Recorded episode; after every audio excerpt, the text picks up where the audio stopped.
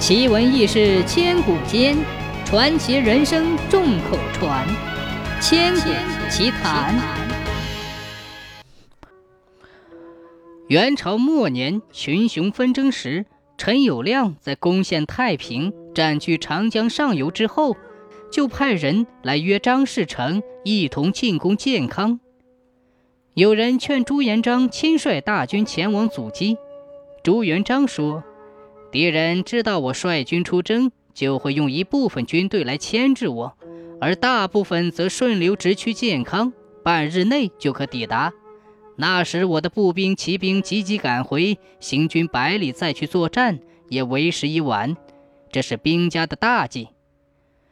于是朱元璋召见康茂才，对他说：“两股敌人合到一处，危害必定很大。如果打败陈友谅的军队，”那么张士诚那边就会闻风丧胆了。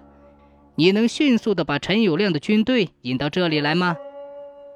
康茂才回答说：“我家有个守门的老汉，过去曾服侍过陈友谅，要是他去，一定能取得陈友谅的信任。”于是就命令这个老汉前往送信。守门的老汉乘着小船直达陈友谅的军中，假冒是康茂才的使者。许诺在陈友谅进宫时，康茂才一定做好内应。陈友谅果然相信，喜出望外，并问康茂才现在是什么地方。老汉回答：“现在负责守卫江东桥。”陈友谅又问：“桥是什么情况？”老汉回答：“是一座木桥。”于是陈友谅赏给他一顿饭，把老汉遣返。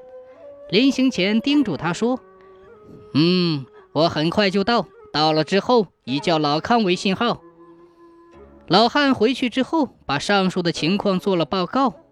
朱元璋说：“陈友谅要落入我的圈套之中。”于是就命人迅速撤掉木桥，换上铁矢结构的桥，一夜便完工了。同时命令冯胜、常遇春率领三万兵力埋伏在石会山旁。徐达的军队等候在南门外，杨申驻守在大港胜，张德胜、朱虎率水师驶出龙江关外。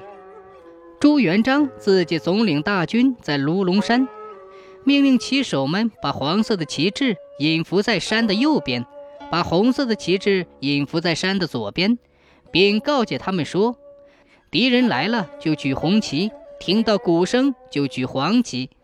这时，全部埋伏的军队就要立即发起攻击。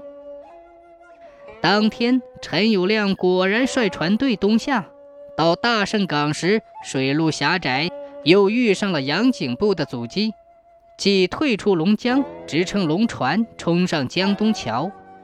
到桥边时，发现桥都是铁石筑的，感到惊疑，边呼：“老康！”没有人答应。陈友谅此时才发觉其中有诈，于是立即分出水师千余人，派出万人兵力登岸修筑栅栏，设立营寨，来势很猛。这时正值酷暑，朱元璋预感一定有大雨，就命令各路大军就地起炊吃饭。